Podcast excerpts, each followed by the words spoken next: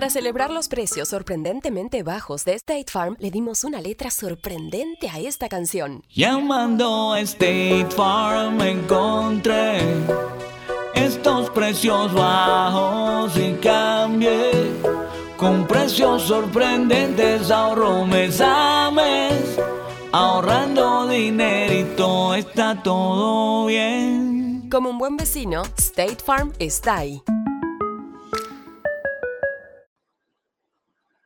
Bienvenidos amigos a una nueva transmisión de Archivos Enigma. Aquí, fans de lo enigmático, siempre su servidor Darío con una nueva transmisión de un tema bastante importante ahorita con esto de los temas de justicia social para nosotros en la nación de Honduras. Entonces hoy nos vamos a enfocar en eso y como siempre hoy no va a estar nuestro compañero Jan, pero siempre tenemos a la inigualable Irma. Irma, ¿cómo estás?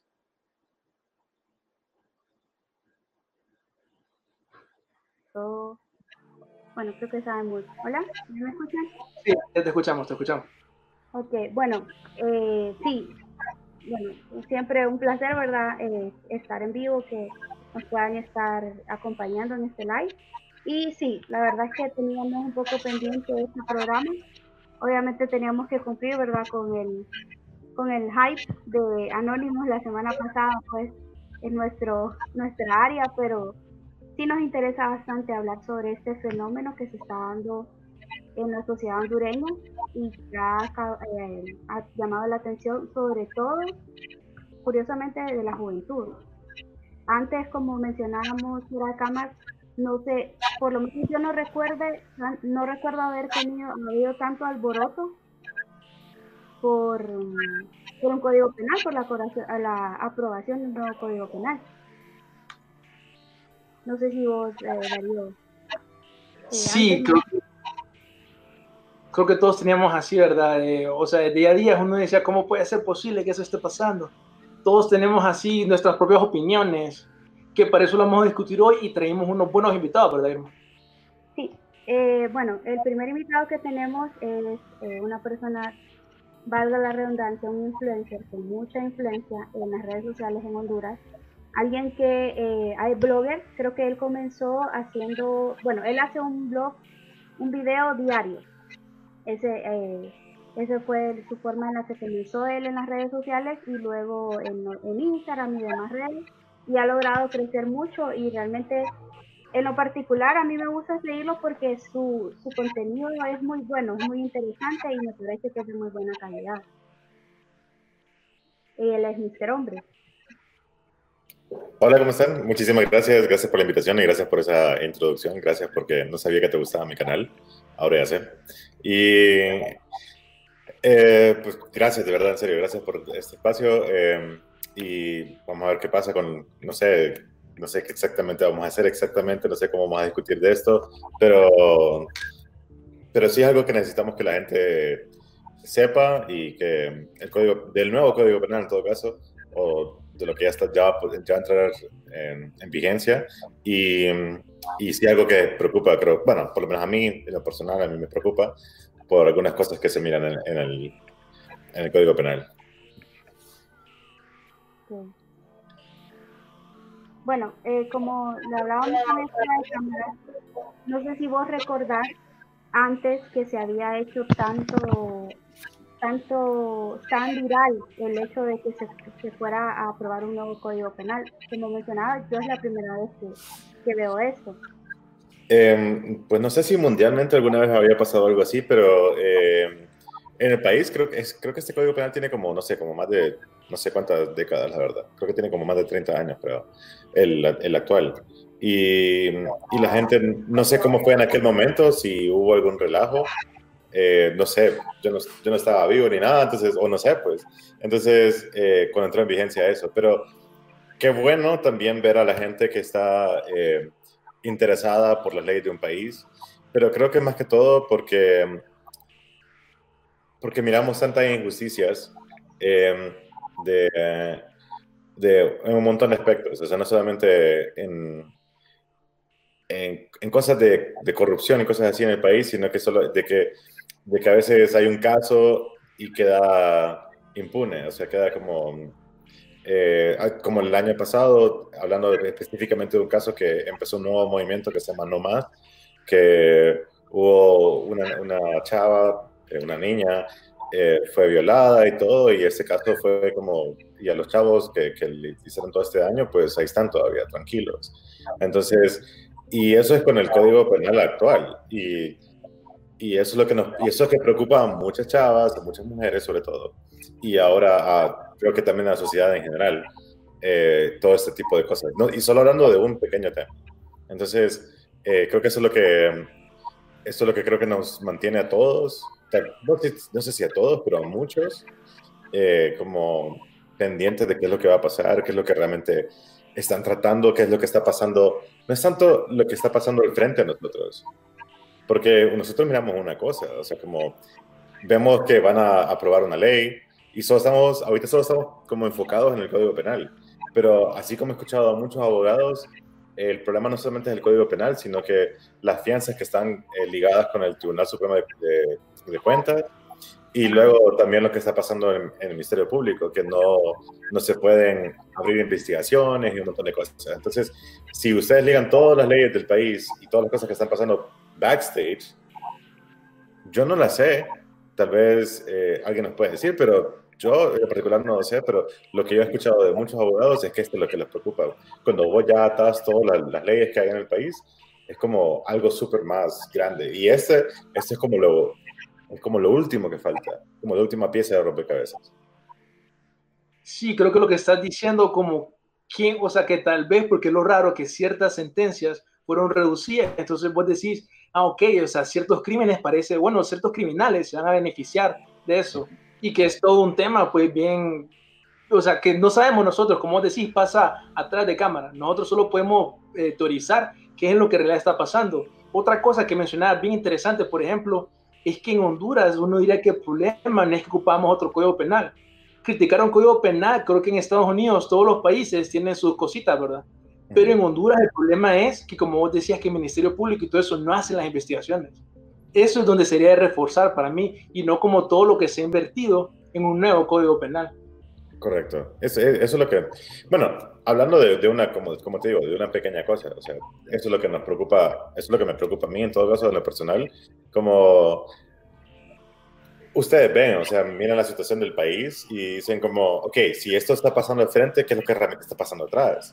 Si tanto dinero está entrando y al frente de nosotros nos roban tanto dinero y no se ve, o sea, y nosotros lo vemos que son miles de millones de dólares que se roban al frente de nosotros, qué es lo que se están robando atrás, que nosotros no nos damos cuenta. O sea, y eso es lo que a mí en lo personal me preocupa, porque es como, nos tratan como tontos y realmente no es que somos tontos, sino que simplemente no vemos todo el espectro de lo que está pasando. Definitivamente es preocupante, pues y es por eso que se ha armado una gran polémica en esto del Código Penal. Ahorita nos estás compartiendo vos tus opiniones sobre esta convocatoria que hizo el Congreso, así, eh, que invitó a los influencers. Ok, eh, acerca de la invitación de hacer de estos influencers, número uno, yo la vi como cuando apenas vi la invitación, invitación entre comillas, porque un Congreso Nacional de un país, o sea, el ente que, que está donde están todos los congresistas, el ente que es súper increíblemente formal, eh, crea una página de Instagram, crea una página de Twitter y está bien que hagan esas cosas para socializar más, que, que lleguen a la juventud y está bien, muy bien. Pero hacer una convocatoria o hacer una invitación a un, como ellos dijeron, como ellos llamaron, a un sector denominado influencers, eso, número uno, cuando yo lo vi dije como, ah, bueno, qué bueno que nos escucharon no como, no como, entre comillas, influencers, sino como ciudadano hondureño. Bueno qué bueno que escucharon la queja. Y, pero luego cuando miré la reacción de la gente en Twitter y de, de no volcarse en contra del Congreso y decir como, ¿por qué no solamente a nosotros? ¿Por qué no, por qué, por qué no solamente, porque solamente está invitando a un sector, según, según ustedes, como lo calificaron, sino que eh, porque no, o sea, el público no, no fue en contra del Congreso, fue en contra de, de los que fueron invitados. como, ¿y yo dónde estoy? Y a quien le reclamaron fue al invitado, no al invitador, no a la persona que estaba invitando. Entonces, siento que eso fue una jugada buena por el Congreso para dividir a la población. Y, yo creo que, eh, no sé si la pensaron, o sea, supongo, o sea, tengo que decirlo porque lo leí en Twitter también. Alguien dijo, pues no son tan tontos los del Congreso, como que sí pensaron esto porque nos tienen divididos. Yo lo leí en un tweet de alguien. Y yo dije, cuando leí eso, lo leí como media hora después de la invitación.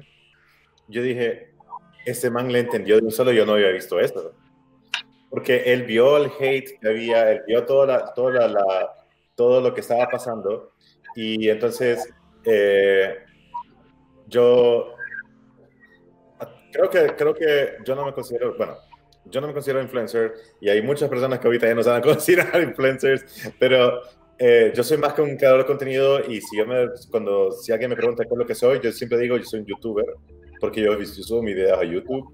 Entonces, eh, igual, no quiero entrar a una discusión de qué es un influencer y qué no es, lo que sea. Pero, eh, pero sí, por eso nosotros sacamos el comunicado después de la invitación, diciendo, no nos inviten a nosotros, sino que a todos. Y por eso pusimos un hashtag diciendo, o todos o nada. Porque, nosotros, porque Honduras no es, como yo puse en un, en un tweet, Honduras no es Influencerlandia para que inviten a los ciudadanos influencers sino que Honduras es Honduras y a quien tenés que invitar a los hondureños. Y, y con quien tenés que debatir y discutir algo, no es con los ciudadanos, no es con la población que es ignorante en temas de leyes y más con, en temas de leyes penales, o sea, con, así, abogado, con abogados penalistas. O sea, yo no soy un abogado penalista.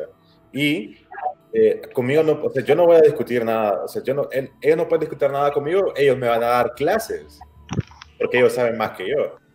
Ellos me van a explicar posiblemente, y posiblemente yo voy a entender, posiblemente. Es como si yo que soy ingeniero civil o tengo mi maestría en energía renovable, yo vengo y te digo, ok, te voy a explicar las estructuras, te voy a explicar eh, cargas muertas, te voy a explicar el análisis de, de, una, de una losa nervada, y vas a decir como, ¿pero por qué? Porque ¿por qué a mí y no a los demás civiles, a los ingenieros civiles? Entonces, algo así, entonces siento que es como una mala intención, fue, fue una mala intención. Pero gracias a Dios, gracias a Dios, eh, tratamos, de incluir a todo el mundo que, que, pudo, porque realmente nosotros eso fue lo que hicimos. Fue como eh, dijimos, seamos todos y no solamente uno, ¿ok? Y lo que, lo que pasó es que yo no, yo no entré, porque yo, yo no soy la persona calificada para eh, discutir el Código Penal. Me parece que el Código Penal de un país es tan importante a mí no me toca discutirlo. Entonces, eh, yo no entré y le cedí mi puesto a quien sea. Ahora, lo bueno es que entraron más de 500 personas, porque entraron y salían. Entonces, entraron y se saturó la, la, sala. Y creo que no solamente fui yo el testigo, sino que todos los que estuvieron viendo esa transmisión fueron testigos del el circo y de, la, de las mentiras que el Congreso estaba diciendo, o, de cómo realmente estaban tratando de contestar las preguntas. contestaban una pregunta como, eh, no sé, algo tan sencillo de como, ¿qué color, ¿de qué color es esto? Y ellos decían, bueno, mi opinión es que tal cosa, y empezaban a regarse, y está bien, pero si estás hablando con ciudadanos que no saben de leyes, creo que lo mejor que vos puedes hacer es hacerlo lo más simple y explicarlo lo más simple posible para que todo el mundo entienda. Pero luego después de eso se pasaba la pelota de un abogado a otro abogado y a otro abogado, de los cuales te quiero decir algo. Si yo, si, si vos me va, si yo te invito a mi casa, si yo te invito a una reunión, ¿con quién, con quién esperas hablar? ¿Conmigo o con mi hermana? ¿O con obviamente. Conmigo. Si el Congreso Nacional que los representantes del Congreso Nacional son los congresistas, los diputados, el presidente. Eh, si el Congreso Nacional invita, ¿por qué voy a hablar con un asesor? ¿Por qué el asesor es el que viene a explicar? ¿Por qué no hablan los diputados? Entonces, eh, pero creo que después, gracias a esa reunión que tuvo, eh, que, hubo en Zoom por el Congreso, gracias a eso, creo que el pueblo otra vez se unió. Definitivamente, porque fue como vos decías, fue un circo. Fue algo que también viendo un poquito de la reunión y lo que pasaba es que muchos se quejaban de que era términos técnicos, cuando ellos, la ironía es que ellos decían, ok, haga la pregunta lo más concisa que pueda, pero la respuesta parecía una clase de derecho constitucional, pues, o sea, un super párrafo que te perdía, pero vos te exigían que la pregunta fuera concisa. Entonces, voy a decir que no, o sea, que había como un doble rasgo ahí que ellos no estaban siendo completamente honestos, pues casualmente en esa reunión yo estaba viendo la transmisión de Gaso y fue tanto que, de nuevo, tomando que todo lo que pasó ahí fue cierto, hubo un influencer, no recuerdo quién, amigo de Gaso, que le estaba hablando, mencionando cómo el Consejo Nacional Anticorrupción. Fue el eh, Next Generation. Él, él, estaba haciendo una pregunta. Él estaba, solo estaba, estaba, haciendo una pregunta de, dígame si el, el, Consejo Nacional Anticorrupción son unos ignorantes. Díganme ustedes si ellos son unos ignorantes, si ustedes consideran, y lo cortaron. Porque él estaba dando su, su estaba participando y lo cortaron. Como cualquier cosa que ellos sintieran amenazante, lo cortaban. Aquellas preguntas que hacía la gente, eh, no las contestaban. Yo, yo vi preguntas acerca de, de, aborto, preguntas acerca de violación, preguntas acerca de no sé qué otras cosas, pero de cosas puntuales de mujeres, de las cuales dijeron, sí, buena pregunta, siguiente pregunta. Y luego, después de eso, decían, cuando ya recopilaban muchas preguntas, decían, como saben qué, ustedes que están hablando del tema de mujer, el miércoles vamos a discutir eso. O sea, ¿por qué no ese día? Entonces, eh, bueno, fue algo, no sé, es, bueno perder el tiempo a veces y gracias a ello perdimos bastante el tiempo también. Ahorita tenemos temas aquí, nos gustaría saber al abogado Zúñiga, que no lo hemos escuchado, las opiniones aquí de un abogado sobre todo este tema, pues que hemos hablado cómo el código eh, reduce sentencias en contra de eh, violencia contra las mujeres, cosas así, contra eh, lastimar a los niños y otro tipo de crímenes. Ok, eh, muy buenas noches a cada uno de los amigos que nos sigue por Archivos Enigmas, especialmente a Irma Rosario, a Mr. Hombre y Jean-Pierre, creo que nos acompaña también, ¿no? Darío, perdón. Eh, Jean-Pierre, pues en estos momentos, por cuestiones técnicas, no nos ha podido acompañar. Eh, es un tema que está muy en boga y hay que analizarlo, hay que darle dos énfasis. Uno, desde el punto de vista jurídico.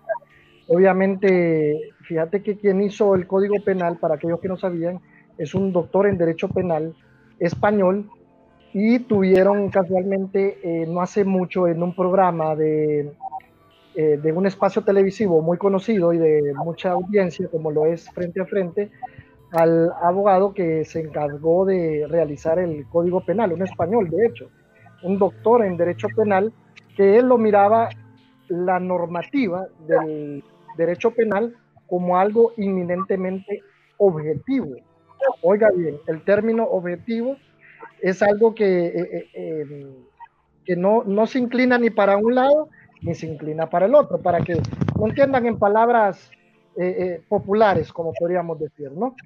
Que y Odín, Odín Fernández, para aquellos que no conocen, él es miembro del Consejo Nacional Anticorrupción, así como lo es Gabriela Castellano, que son de las figuras más visibles de dicho eh, consejo, cabe mencionar que el Consejo Nacional Anticorrupción es un ente o una ONG, una organización no gubernamental sin fines de lucro que vela, eh, es como un veedor social. Para que ustedes me entiendan, el, el CNA es un veedor social. Sociedad civil, ¿verdad? ¿Qué es?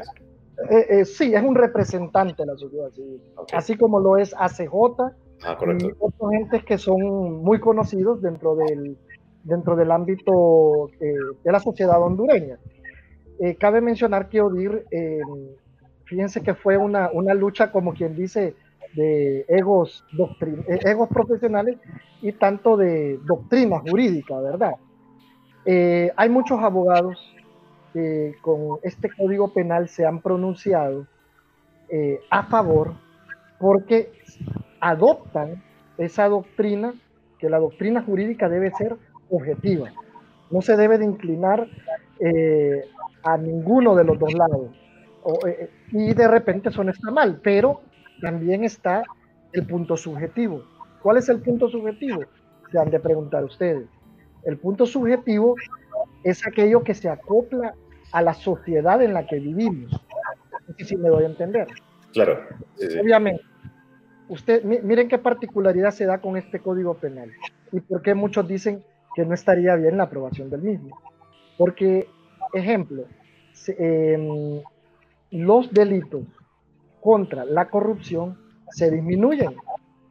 O sea, el delito de corrupción disminuye el tiempo de prisión, pero sí se aumenta una pena accesoria. Una pena accesoria es, por ejemplo, aquel funcionario público que cometió dicho delito, aumenta de que éste ya no pueda volver a ocupar un cargo público. No sé si, me, si les queda claro por ese lado. Pero sí su pena en la cárcel eh, disminuye. Eso para ponerles un, un, ejemplo tácito. Eh, los delitos contra eh, la violación bajan. Por ejemplo, la violación baja de, de 10 a 15 años, que está estipulado en el código actual, porque no ha entrado en vigencia el, el nuevo, baja de 9 a 13 años. Ahora, la pregunta que muchos de ustedes se han de hacer, tenemos un sistema penitenciario que responde a las necesidades de una sociedad. Otra pregunta importante hacernos.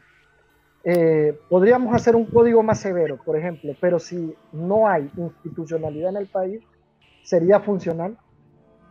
O sea, muchos de ustedes, muchos de los que nos ven hoy a través de archivos de Enigma, estoy seguro que, que, que hablan o se pronuncian a través de las redes sociales. Pero, vuelvo y repito, eh, ¿existe institucionalidad en Honduras? Yo creo que es la primera pregunta que nos deberíamos de hacer. Cuando, eh, cuando, se refiere a institucionalidad en Honduras, ¿a, qué se refiere? Solo para... Eh, sí, me refiero a que si hay un, un ministerio público que sea más funcional. por ejemplo, ahorita se está denunciando por todos lados y está a la vista incluso de medios que tal vez no han querido sacar a luz eh, los hechos de, de, corrupción, digámoslo de cierta manera, o de malversación de fondos, eh, utilizados estos bajo o amparados bajo los PCM. Los PCM, ustedes saben que son eh, instrumentos jurídicos que sirven, que se dan en Consejo de Ministros y eh, se ha comprado bajo un decreto de emergencia. O sea, en buen catracho, como diríamos, se ha comprado a lo loco, sin cotizar.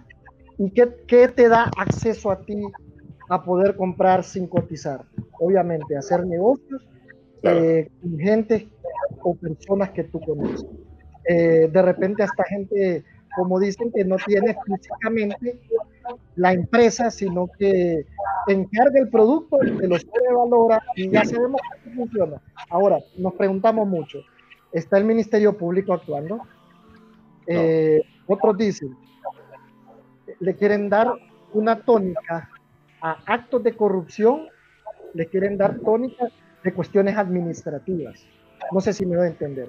O sea, estamos, estamos convirtiendo un delito de orden penal en una cuestión meramente administrativa. No sé, no sé si les queda claro. Lo que antes tú ibas a pagar porque era algo que inmediatamente iba a empezar a investigar al Ministerio Público, pasa por el Tribunal Superior de Cuentas, que hasta dentro de siete años, después de investigaciones, puede declarar que sí hay causa suficiente para que se le haga un requerimiento fiscal a ese funcionario del Estado. ¿Y por qué? ¿Y, cómo, cómo, logran que, que, sea administrativo? No, e, es que el Tribunal Superior de Cuentas, de hecho, para eso existe. Porque dicen eh, que tú como funcionario público, Mr. Hombre, y aquellos que nos escuchan en archivos Enigma, eh, no puede ejercer bien sus funciones de repente el, el, funcionario estatal sin que este eh, tenga ese pendiente, como dicen, de que se le quiera tomar como una cuestión de orden penal. No sé entender. Pase primero una investigación. Pase primero una investigación para ver si no fue error de un error administrativo, ¿verdad? Eh, eh, eh, tal vez algo que se escapó por ahí. No hay una investigación directa del Ministerio Público para ver si hay posibles indicios de una corrupción o de una malversación de fondos públicos. No sé si me doy a entender. Entonces, a esto, acoplándolo al nuevo Código Penal, vos vas a ver cómo tendenciosamente, mira qué casualidad, surge que tendenciosamente ese tipo de actos o todo ese tipo de actuaciones fueron disminuidas las penas. Aparte de ser disminuidas las penas, te dice que ya eh, tu, como dicen, tus, tus bienes, o sea, lo tuyo, ya no va a ser incautado. No sé si me voy a entender. Solo, lo, que, solo lo que supuestamente obtuviste por el acto de corrupción. Pregunta, ¿cómo me dije eso?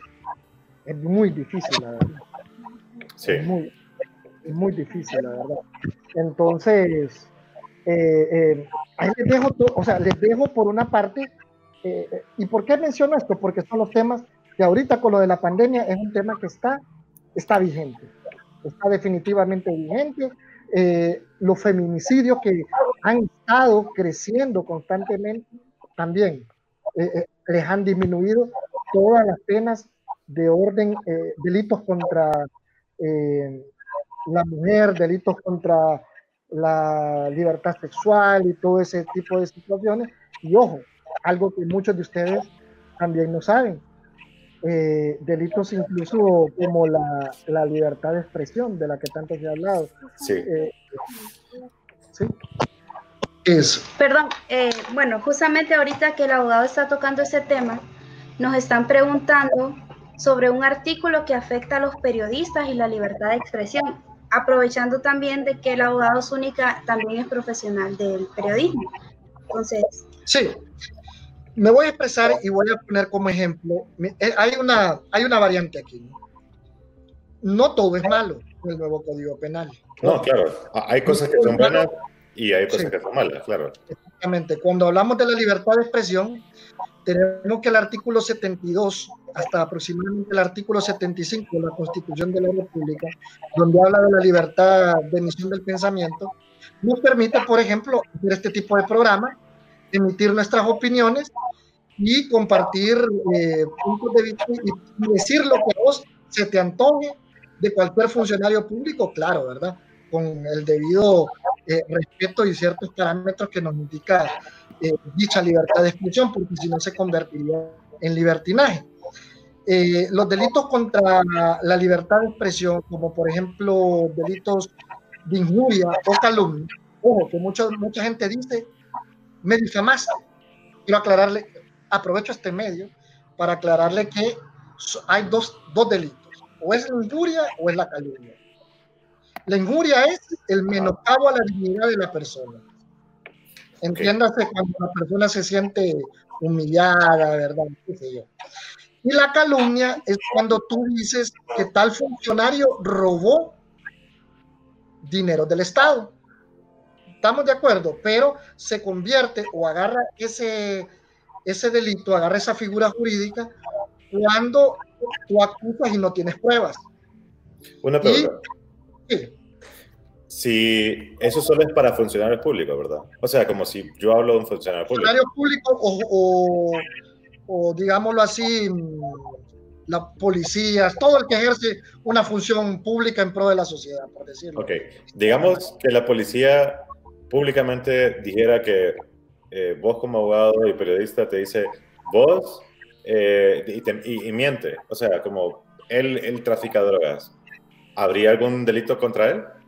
No, porque yo no soy funcionario público, o sea, o sea, que, o sea que ellos sí pueden levantar falsos, pero vos no puedes levantar falsos. No, yo le puedo hacer un requerimiento, no, ojo, yo les puedo hacer un requerimiento, claro que sí. O sea, como quien dice, comprobámelo. Puedo meterles un requerimiento fiscal por el delito, eh, son delitos de orden privado, los de injuria, son delitos de orden privado, quiero aclararte.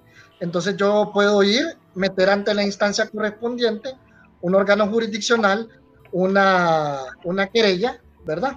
Querellarlo y que me demuestre eh, lo que, por ejemplo, vos estás diciendo. Y obviamente se hace a título difamatorio. Difamatorio es cuando usamos medios de comunicación masivo. Ejemplo, Facebook. Ejemplo, la radio, ejemplo, la televisión o un medio de prensa.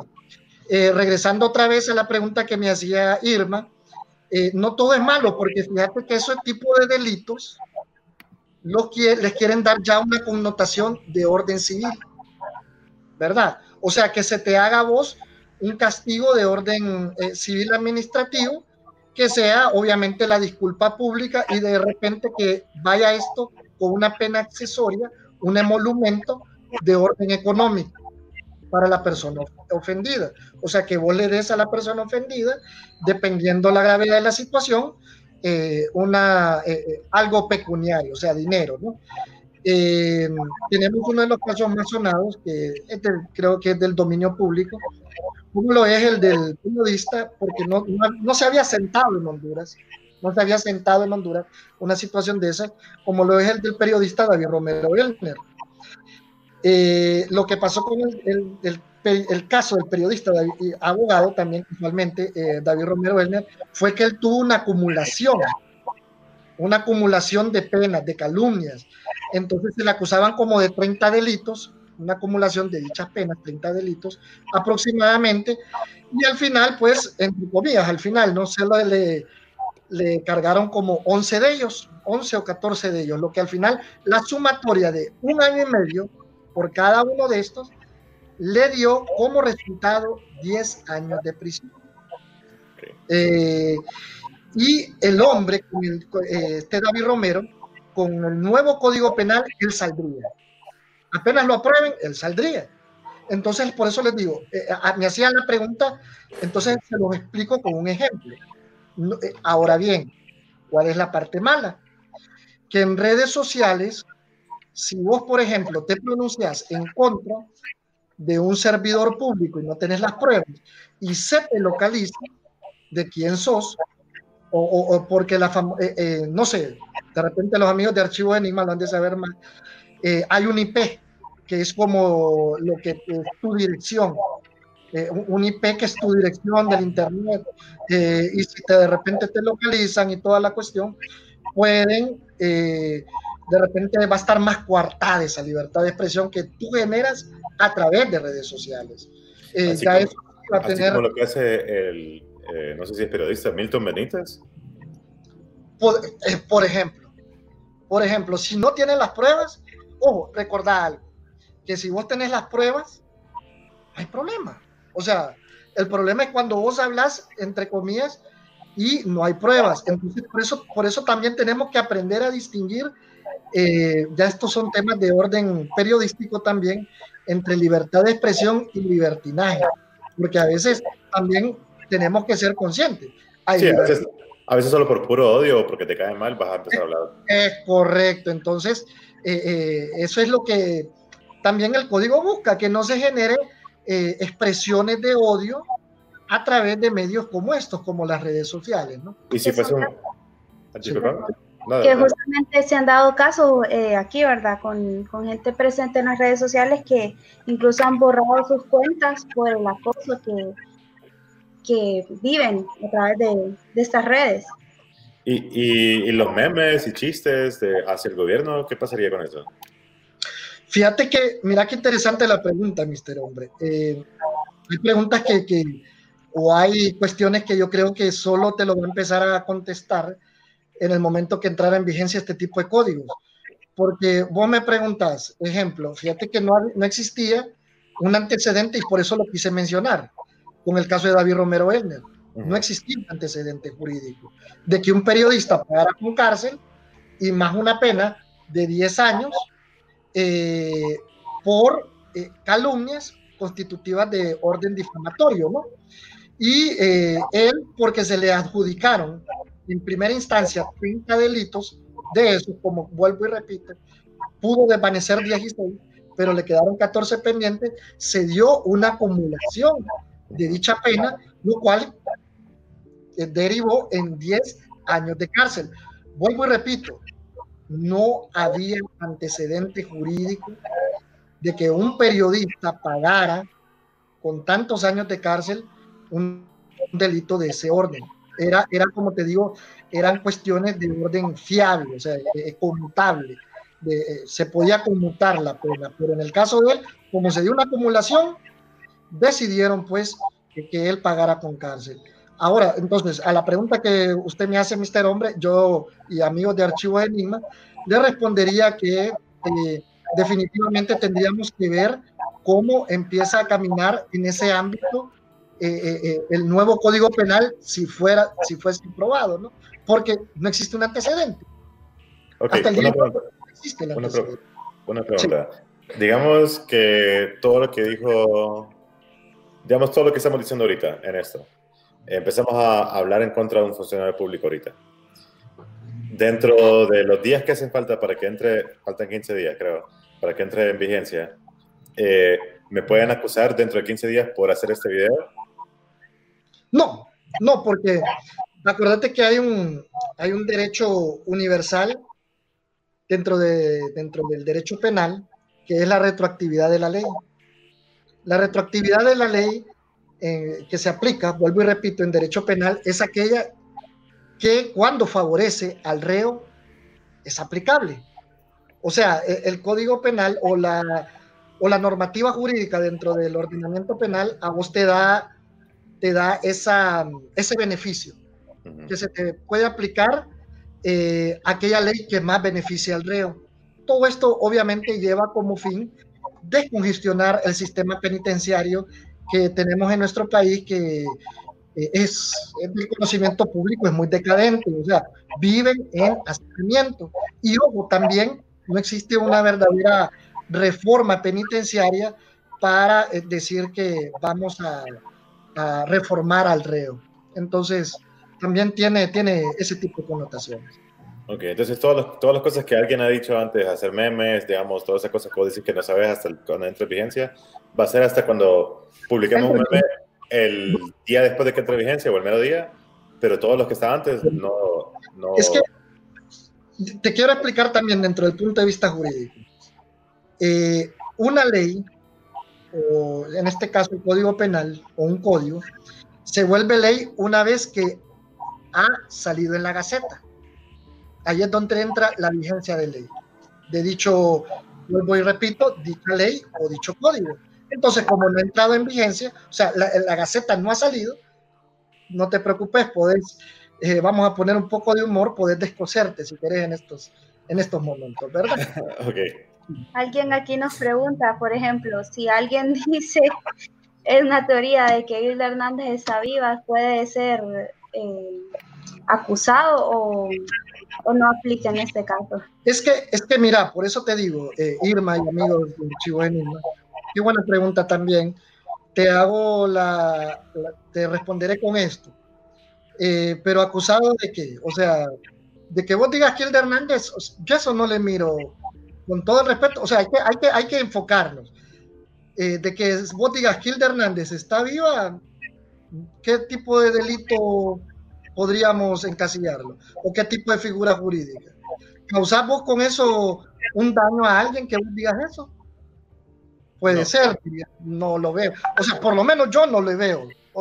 Y otra cosa, controlar las redes sociales, sí les voy a decir, es muy difícil. O sea, imagínense, Dios mío, no me quiero imaginar la cantidad de trabajo que tendría el Ministerio Público por ese tipo de, como decimos en buen hondureño, por ese tipo de churros eh, dentro de un ordenamiento y descuidando cuestiones que realmente vale la pena. Importancia, ¿verdad? Entonces, por eso les digo, no, no hay que distraernos realmente del verdadero enfoque que tiene este código penal y de lo que realmente afecta. Eh, hay un momento histórico hay un momento muy histórico que definitivamente hay que tomar mucho en cuenta. Recordemos que, como dicen los hondureños, somos muy valientes para expresarnos a través de redes sociales, manifestarnos a través de las mismas, pero muy poco para salir a la calle a exigir derechos y tratar de hacer cambios por una sociedad mejor.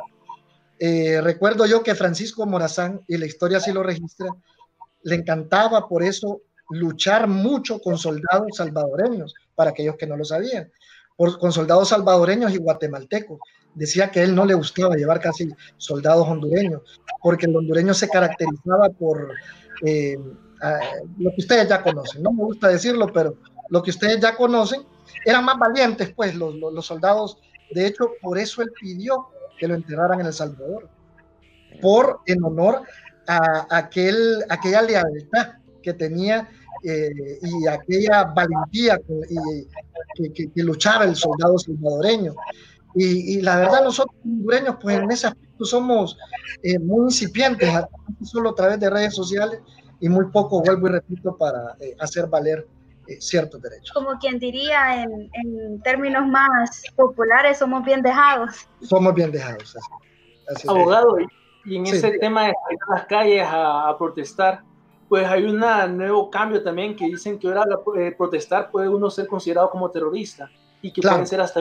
Yo he visto que personas llegan a, a o sea, hacen la aseveración que ahora hasta pueden eh, comparar usted hacer una protesta en las redes sociales y poder designarlo como terrorista y que por ende, solo por la libertad de expresión de quejarse, lo pueden poner como terrorista. Eso no lo creo, pero he leído en las redes sociales. Pues. Mira qué interesante lo que acabas de decir. ¿Cómo se dio la primavera árabe, por ejemplo? Algo, un tema muy conocido en, en el ámbito mundial. ¿Cómo crees que se dio la primavera árabe? ¿Y qué crees que sucedió con la famosa primavera árabe?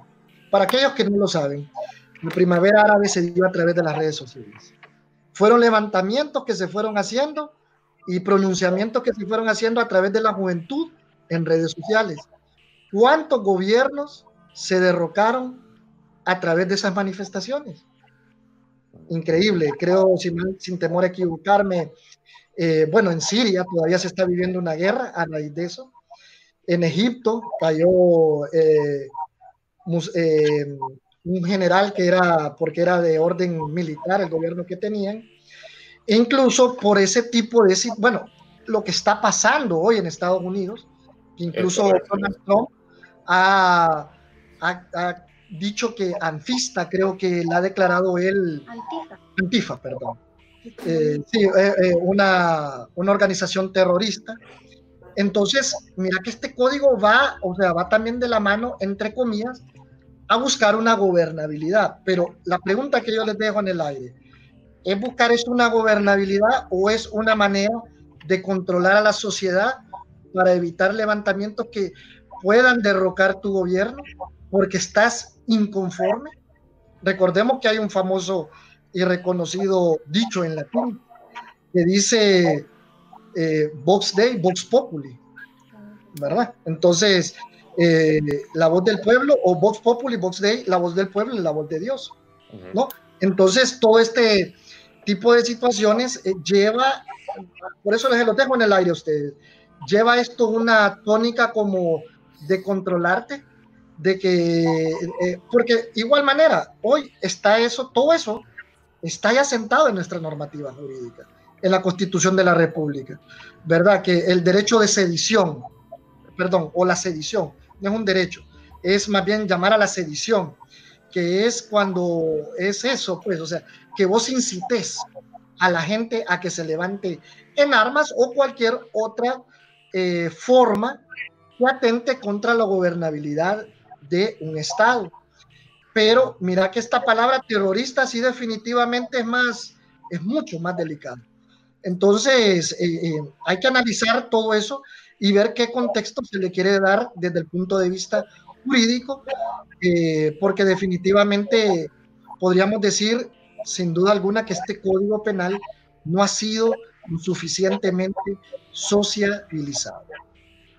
¿Y mm, cuántos, ya, que veo que, vos sí sabes, o sea, te has leído bastante el nuevo código penal, vos has visto, me imagino que has visto esos, eh, esos como huecos que tienen las leyes para siempre darle vuelta como uno quiere eh, para darse a entender otra cosa tal vez. Eh, ¿Cuántos de estos, no sé cómo se llaman, sinceramente, no sé si son vacíos, no sé si son para... La famosa laguna. Ah, bueno, entonces, eh, ¿has visto más en este Código Penal eso? ¿Lo mirás como bien, cuando lo lees, sentís como que queda abierto a interpretación bien fuerte o, o como que es más cerrado?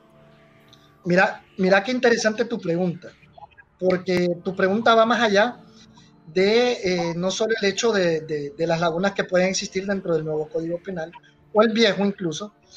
Eh, no hay ley perfecta. Yo te quiero dejar algo claro, no hay ley perfecta. Yo por eso desde un comienzo yo te decía que es em, más que entra en vigencia también, no solo lo del nuevo Código Penal, es la institucionalidad que tú tengas. Cuando nos referimos a institucionalidad, nos referimos al fortalecimiento de nuestro sistema judicial, al hecho de que también hay un efectivo código procesal penal, que el código penal, acuérdate que yo quiero que aprendamos a diferenciar dos cosas. Está el código procesal penal y el código penal. El código penal es el que te dicta eh, definiciones, conceptos de faltas y delitos. Igual manera te da la cantidad de penas que cada uno de estos debe de obtener, ¿no? Y el Código Procesal Penal es cómo vas a llevar dicho procedimiento. Entonces, con respecto a tu pregunta, yo te diría que fíjate que dependerá ahí tanto del abogado defensor, de tu abogado defensor. Esto es un hecho que todos conocen, ¿no? Cómo tu abogado defensor proponga, proponga eh, las conclusiones y criterios, así como eh, la sana doctrina, en un caso determinado. Obviamente, el Ministerio Público, como ente acusador del Estado, también tendrá que saber cómo plantear el caso. Por eso es que en muchos casos a veces el Ministerio Público los pierde. ¿Por qué? Porque no llevan suficiente prueba científica, documental o testifical a un caso. Y por eso yo te hago, como dicen, te engaso, como diríamos en buen hondureño, o te hago un entrelineado de eh, la institucionalidad con también la normativa jurídica. Cuando yo te hablo de institucionalidad, te hablo de que estos órganos estén debidamente fortalecidos y que obviamente eh, los profesionales que van a, que sirven como entes acusadores del Estado, presenten pruebas científicas debidamente eh, eh, con un buen soporte. Entonces, y, mira qué, bien la pregunta que vos me haces, porque te lo digo, en la viña del Señor, en el ámbito profesional, hablándolo desde el punto de vista jurídico, hay de todo hay buenos y hay malos abogados, ¿me entendés? Eh, ahora, yo soy de la particularidad o yo soy del, pensamiento que si vos vas a contratar un profesional del derecho y tu libertad está en juego, hermano, pues eh, eh, contrata el mejor abogado que puedas. Porque yo no sé si has escuchado aquel famoso y reconocido refrán que dice que la justicia muerde al descalzo. Y es por lo que estamos diciendo cuando te hace, eh, te hace esa coyuntura de esa frase, es porque te dice que al descalzo es porque es el que menos recursos tiene, ¿me entendés?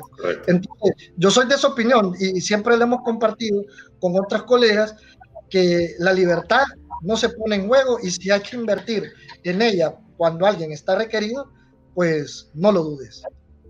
Okay abogado, y regresando un poquito a eso que nos mencionaba al principio de la teoría del Código Penal, ahorita que lo mencionó eso del aspecto de objetividad, no sé si, si, si no se cumpla aquí, que sería una crítica al Código Penal, pienso yo que puede ser que se, eh, no se cumpla lo de la objetividad, yo lo miro más como sentido común, pero son unos cambios en donde el robo de ganado son de 4 o 6 años y el incesto también tiene unas penas de 4 o 6 años. No sé si se, se, se pierde la objetividad del Código Penal y esto lo saqué del CNA, de la cuenta del CNA, por qué Sí, mira qué interesante.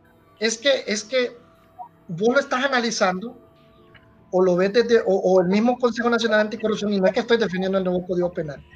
Te quiero dejar claro eso, solo te lo estoy hablando desde el mero eh, punto de vista doctrinal. Está haciendo, está haciendo bien objetivo, yo sé. Sí, o sea, sí, o sea, quiero dejar algo claro. No, es, no son puntos eh, eh, subjetivos, porque no te quiero dar no te quiero dar eso, o sea, un punto subjetivo, pero sí te dejo claro, por eso me retrotraigo y les, les, les dejo a ustedes, a los amigos de Archivo Enigma y a, los dos panelistas, Mr. Hombre y a Darío, igual a, Irma, les dejo claro, para ustedes es justo que en la sociedad que hoy tenemos se paguen de igual manera? Les dejo esa pregunta a ustedes. Porque desde el punto de vista eh, eh, legal y objetivo, bueno, estaría bien, ¿no? porque está, o sea, es la aplicación de la normativa penal al caso específico. O sea, eh, y si lo ves desde ese punto, sí, está bien, está bien elaborado. Una, vámonos al otro punto. Desde el punto de vista social, está bien, donde vos sabés que hay una, una habría que revisar estadísticas, pero que si hay una crecida en los casos, digamos de cierta manera, de, casos de incesto, ¿crees tú que sería justo que, que, que un, un, delincuente, alguien que, cometiera un delito de orden como él lo es el incesto, pagara con una pena de cuatro a seis años y que, ojo, ojo, mucho ojo, que si el juez le decreta una pena de cuatro años y medio, este la pueda conmutar. ¿Crees tú que sería justo? Yo digo que no. O sea, si me lo preguntas a mí como abogado, yo te diría que no, definitivamente. ¿Y, y, algún delito como que sea súper, eh, digamos, vos que has leído todo el, todo el nuevo Código Penal, ¿qué es lo más insignificante? Como tal vez un, no sé, asalto a mano armada o algo así, que, que te ha llamado la atención, que te hizo como pensar como, ¿por qué hicieron esto así? O sea, algo que no sea tan, tan, tan, grande como un femicidio, algo que no sea tanto como, como, un, como la corrupción, sino porque, porque yo baso todas mis opiniones en eh, en estudios que yo busco y cosas que, que, análisis que han hecho otros, otros entes que son, no necesariamente, no, necesariamente el CNA, sino que otros entes, y, y trato de entender y trato a veces a uno a puro ojo, no puede ver algo tan fácil, pero vos que tenés la experiencia de, de leyes, tal vez has visto algún delito que tal vez es matar a alguien, ponerle, o tal vez es robar un carro, y, y las penas están más fáciles, están más es más conmutable o algo así. No sé si has visto algo así. Esta, no, fíjate que no, te, voy a ser honesto. Hay penas que, por ejemplo, el delito, recordar que el de, eh, los delitos contra la vida, primero que todo dejemos algo claro. La constitución de la República, el máximo bien que tiene o lo que busca es la protección de la vida. Eso lo tenemos que tener claro. Entonces, en delitos como el homicidio, que están estipulados del artículo 116 en adelante de nuestro Código Penal, eh, y que varían, porque hay homicidio culposo, hay homicidio simple, hay homicidio culposo doloso, que esa es una nueva figura, por cierto, eh, así como hay asesinatos, en fin. Eh, te voy a ser honesto, que fíjate que sí, en ciertos casos hay una disminución de la pena, pero igual lo pagas con cárcel. Ahora, vos me decís que, que sí me llama la atención una particularidad. el acoso sexual, por ejemplo, a través de, de, redes, ¿no?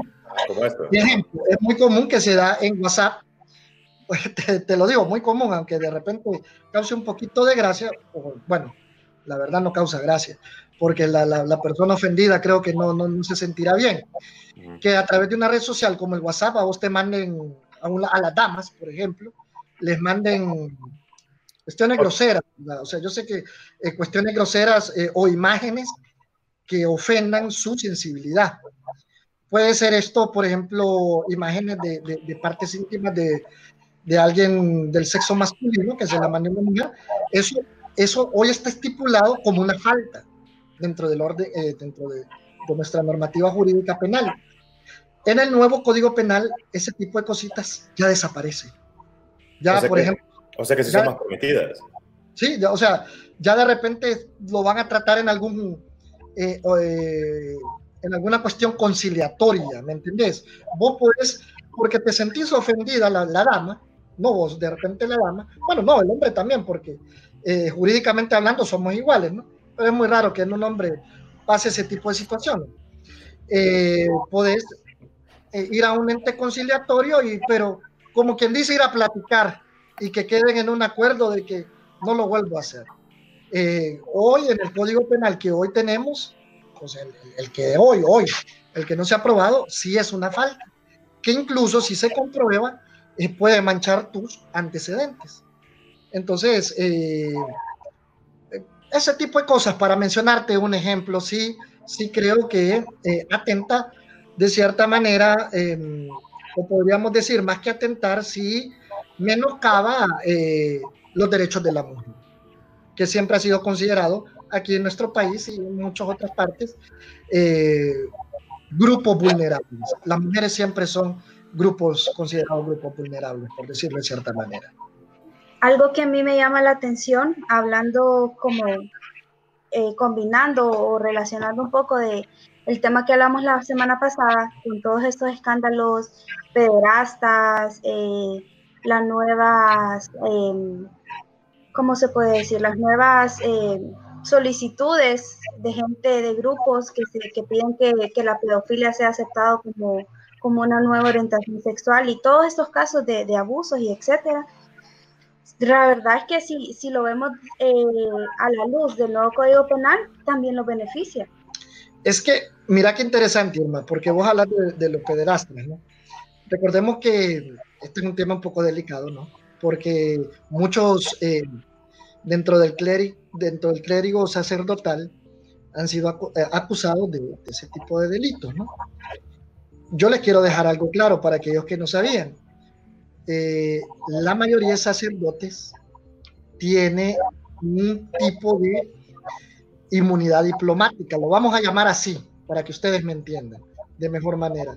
Recordemos que los sacerdotes y toda la Iglesia Católica, así como su clérigo, se maneja bajo una ley especial.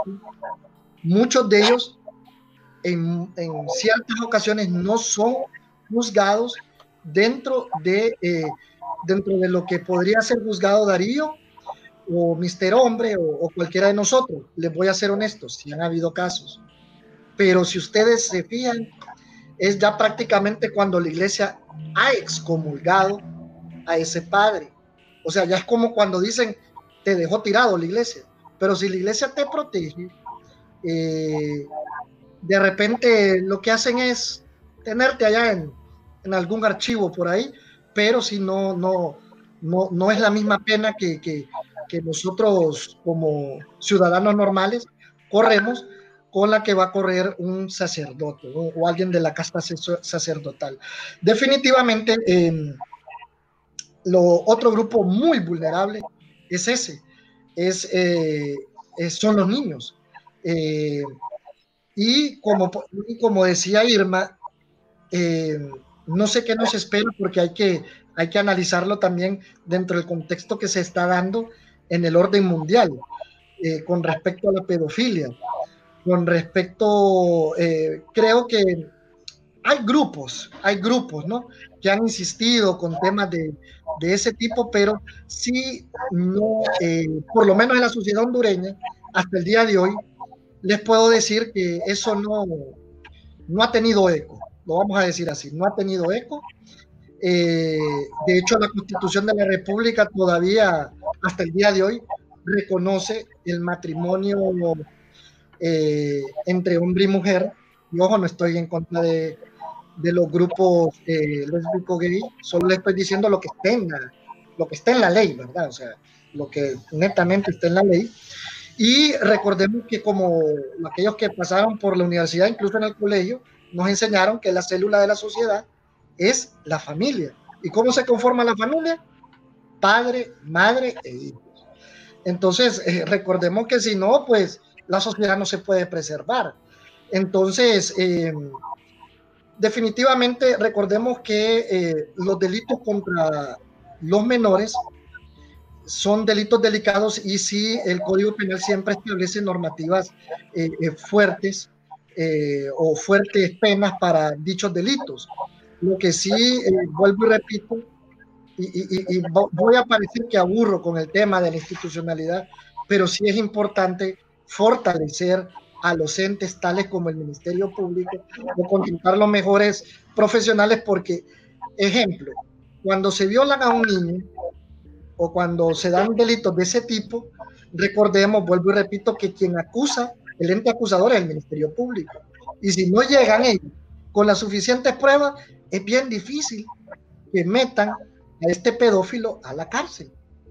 Entonces, vos puedes tener el código más severo, como te, eh, eso quiero que les quede claro. Podría ser que el código penal, que el que viene en camino, fuera más severo, digámoslo así, en cuanto a pena se refiere.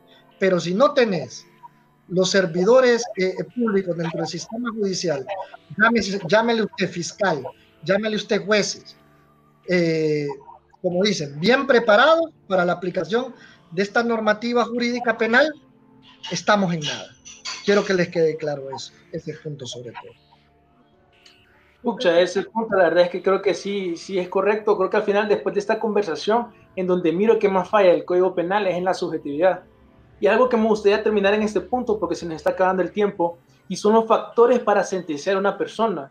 Y es como la lógica que está para llegar a esas sentencias, y son la justicia, la rehabilitación, porque se tiene cuenta en eso. Hay una filosofía que es, tratamos de sentenciar a alguien, pero hay que concentrarnos en cómo se va a rehabilitar. Y hay otra escuela que va más como, no, hay que poner una sentencia súper severa y esto supuestamente alcanza una seguridad, porque así eh, supuestamente, y en realidad pasa, que ah, se debería, ah, debería haber menos criminales en la calle. Entonces eso mejora la seguridad y también la disuasión o la prevención, porque si ustedes tienen una gran pena, entonces ya no van a querer hacer el, el acto eh, ilícito. Lo cierto es que yo creo que este código falla, por lo menos en la justicia, como por ejemplo en lo del robo de ganado, incesto, no me parece que es congruente. Eh, por ejemplo, lo del robo del seguro social, fue, al final fue un robo monetario, pero no podemos ponerle un valor monetario a las vidas que se perdieron debido a eso. Y es difícil llegar a una conclusión con eso. Y en cuanto a la seguridad, pues la penitencia, la pedofilia y la, el estrupo no cumplen para mí eh, el, este calificativo además de otra reducción de sentencias en comparación de crímenes de la mujer. Y creo que ahí es donde podemos nosotros decir que este código penal definitivamente no aplica para la, seguridad, la sociedad hondureña. Me gustaría agradecerles al abogado Zúñiga y a Mr. Hombre bastante por su tiempo y espero que les haya gustado su tiempo en Archivo Enigma. No, de verdad que muchísimas gracias. Y solo quiero leer un comentario de Frank que dice él, eh, que el abogado ese ha dicho más y mejores cosas que el circo del Congreso. La verdad es que eso eso es lo que, si, si, hubiese sido así, tal vez una explicación como, bueno, eso que pasa con esto, lo otro, y un ping-pong, algo más eh, con los pies en la tierra, creo que el Congreso hubiera quedado mejor parado, por decirlo así. Pero eh, se miraba que solo estaban defendiéndose. Pero, o sea, yo sé, según lo que dice el abogado, yo sé que hay cosas que son buenas, y claro que yo, yo estoy en contra del Código Penal. Yo personalmente por algunas cositas, vamos a decir que son muy puntuales, pero que no me parecen. Pues, o sea, me, me, parece que atentan con la, igual con la, con la libertad de expresión, con las protestas, con, y eso que yo todavía no tengo hijos y pues tengo sobrinas, con la pedofilia, con el acoso y todas esas cosas, son cosas que yo no estoy, yo no estoy a favor, entonces por eso es que yo me, proclamo eh, en contra del Código Penal, del nuevo Código Penal. Una última pregunta. Eh, al abogado. Eh, ¿De verdad se puede hacer algo para que no entre en vigencia? ¿No se puede hacer nada? ¿Qué, qué o sea... Eh, muy buena pregunta, porque mira, qué excelente pregunta. Recordad quiénes hacen las leyes en nuestro país. Congreso Nacional, Poder Legislativo. Ellos la aprueban quien la puede vetar es el presidente, entonces no creo que el presidente vete eh, este nuevo código penal. Entonces me retrotraigo y te dejo aquel famoso dicho que te dije. Eh, Vox Dei, Vox Populi. La voz, de, la voz del pueblo es la voz de Dios. Entonces, te dejo eso, con eso te contesto y te digo que muy poco creo que logremos algo a través de las redes sociales. ¿Por qué cree entonces que, que el Congreso ha tratado de, con las reuniones que está haciendo, por qué crees que lo ha hecho? Sociabilizar. Eso se llama, entre comillas, sociabilizar una ley. O sea, eh, para que no digan que no se sociabilizó, que no se escuchó a todos los sectores de la sociedad. Y si, y, y, y si no fuese socializado, ¿qué pasaría con la ley? Eh, igual no cambia nada, pero como ha sido, eh, como obviamente buscan, recordad que un Estado bus, perdón, busca que también la opinión pública, tu persona, todos los que estamos aquí, eh, tenga aceptación, o sea, que tenga aceptación la, ley que se está a punto de aprobar, sea este el Código Penal o cualquier otro código, porque si no, no, entre comillas, no hay gobernabilidad.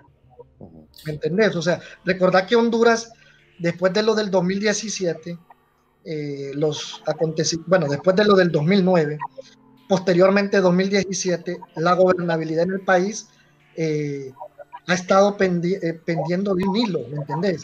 Entonces, obviamente, buscan con los sectores sociales generar opinión que permita la gobernabilidad del Estado.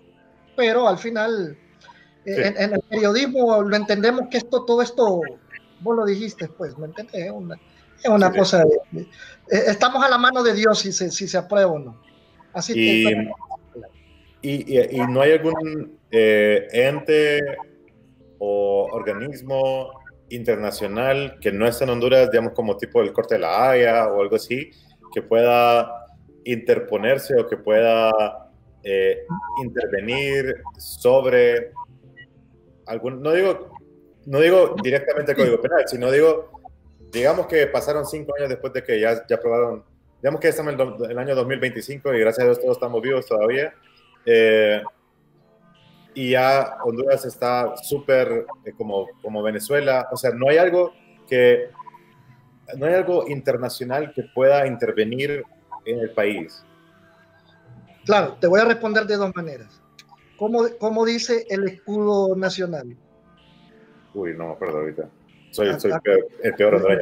El círculo dice libre, soberano e independiente. Entonces somos un Estado libre, soberano independiente, por lo cual no puede haber injerencia de otros entes eh, para eh, eh, ese tipo de situaciones. Ahora hay otra realidad. La otra realidad es que estados que ya conocemos como, ¿verdad? Bajo la mesa te digan a vos. Fíjate que ese, ese código yo miro que atenta mucho contra los derechos humanos. ¿Me entendés? Entonces viene este Estado y te empieza a cortar ayudas en el orden militar, en el orden seguridad, en el orden social. Es una manera de presionarte a vos para que dejes de hacer las cosas. Sin mencionarte países. Entonces te, te lo planteé desde un punto de vista legal y te lo planteé desde otro punto de vista más real. O sea, te, lo dije desde el legal y desde el punto de vista social, social guion real, sin mencionarte nombres de otros países, ¿verdad? Claro, Pero bueno, ya sabes. Sí. Sí. Ok. Muchísimas Algo como esa, esa pregunta que hacía Mr. Hombre, que por lo menos es mi opinión, va, pero la verdad es que si todo Honduras decidiera no pagar impuestos, ¿qué podría hacer el Estado? Si todo Honduras decidiera no participar en las elecciones, ¿qué puede hacer el Estado? Al final yo miro que es algo como que todos los hondureños, si se ponen de acuerdo, tenemos nosotros al final el poder. Nosotros somos quienes en realidad tenemos el poder. Así lo miro yo. Así es, claro que sí. Claro que sí, pero se necesita eh, ponerse unidad. en Sí, unidad. Gracias. Bueno, por mi parte les quiero agradecer a Mr. Hombre y a los abogados Zúñiga porque realmente eh, ha sido muy bueno pues que podamos entender eh, un poco más y no solo opinar por lo que leemos en las redes sociales. A mí eso me parece muy importante. Gracias a los abogados Zúñiga por, por todo el conocimiento, a Mr. Hombre por la participación y por, y por las preguntas muy buenas. Realmente muchas no se me hubieran ocurrido a mí. Y por mi parte, pues eh, esperemos, pues, y estamos, como dice Darío, si todos nos uniéramos, creo que hiciéramos diferencia en esto y en muchas otras cosas. Claro que sí. Gracias por habernos acompañado. Gracias a ustedes. gracias Buenas noches. Bueno, amigos, esto fue Archivos Enigma. Espero que les haya gustado. Esto es lo que nosotros estamos luchando ahorita, la, la justicia social de Honduras. Así que gracias de nuevo a Mr. Hombre, al abogado Zúñiga y a todos los que nos están acompañando en la transmisión. Y esperamos, Mr. Hombre, tal vez tenerte de nuevo en otra transmisión, tal vez otro tema que te guste. Claro que sí. Bueno, a la próxima. Bueno, muchísimas gracias. Gracias. Mayday, Mayday, going down. Ellos nos observan. Houston, we have a problem.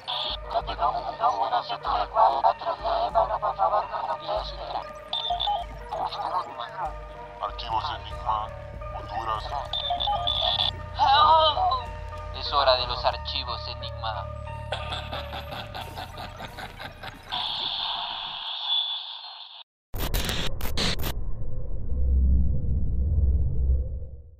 Qué hacer esto? Cuando puedes hacer esto. ¿Por qué hacer esto? Cuando puedes hacer esto. Disfruta la emoción con Coca-Cola y Six Flags. Utiliza el código COKE en sixflags.com y ahorra hasta un 50% en el costo de admisión. Switching to Geico is a good idea, especially when you consider everything. First off, Geico makes it easy to switch. They have licensed agents available 24 7 online or over the phone. But if it's so easy, you might start thinking everything is easy, even big wave surfing. And it's not. It's actually quite difficult. Well, if you switch to Geico, you could save hundreds on car insurance. And you could keep saving by bundling your motorcycle, boat, and RV, plus your home or renter's insurance. But saving money might lead you to make some questionable purchases, like a 20 foot feather boa. And do you know how hard it is to clean a 20 foot feather boa? Well, they do have an industry leading mobile app you can use to pay your bill, file and manage a claim, or add a new driver. But when life gets a little easier, it makes you too confident, and you start calling everyone ace. And you're better than that. Well, Geico has a 97% customer satisfaction rating and has been saving people money for 85 years. It's hard to beat that. But you're right. Switch to Geico. It's obviously a good idea.